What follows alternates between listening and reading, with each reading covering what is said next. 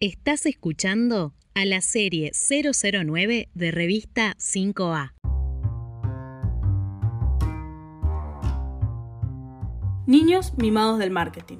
Para poder entender de quiénes estamos hablando, vamos a retroceder hacia el año 2011, cuando surge la plataforma denominada Instagram. Dicha red social venía con un objetivo principal, que sus usuarios reúnan la mayor cantidad de seguidores y de likes, prometiéndoles que la sociedad los reconocería como personas destacadas.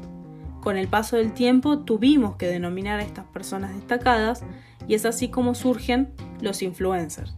Si bien han logrado su objetivo, se olvidaron de algo, la importancia de creer, crear y compartir.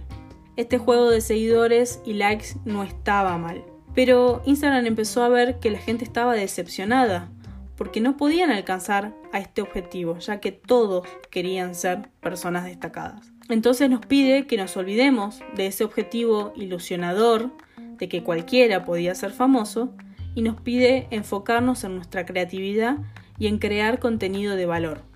A todo esto, ¿quiénes son influencers?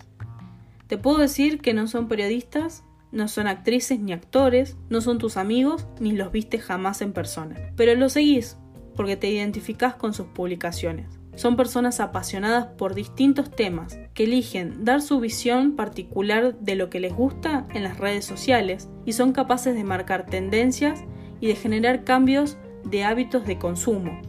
Qué loco, ¿no? Si buscamos una definición un poco más precisa, los podríamos denominar como líderes de opinión, aunque no a un nivel masivo ni generalizado. Este fenómeno no deja de sorprendernos ni va a dejar de hacerlo. Algo increíble es que mucha gente vive de lo que cobra por las pautas publicitarias en el mundo digital.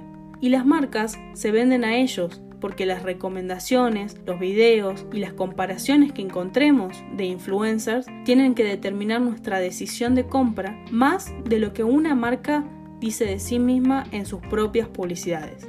Actualmente Instagram nos invita a jugar en su plataforma y a saber identificar quién ha crecido de manera natural y quién ha comprado su crecimiento por un par de dólares. Nos llama a creer, crear y compartir para nosotros. Si hay algo que se olvidaron los influencers y sobre todo las marcas, es que detrás de ese número de seguidores hay personas con un valor mucho más importante que una publicidad paga. Vos decidís, ¿dejás que las redes te utilicen o tomas el mando?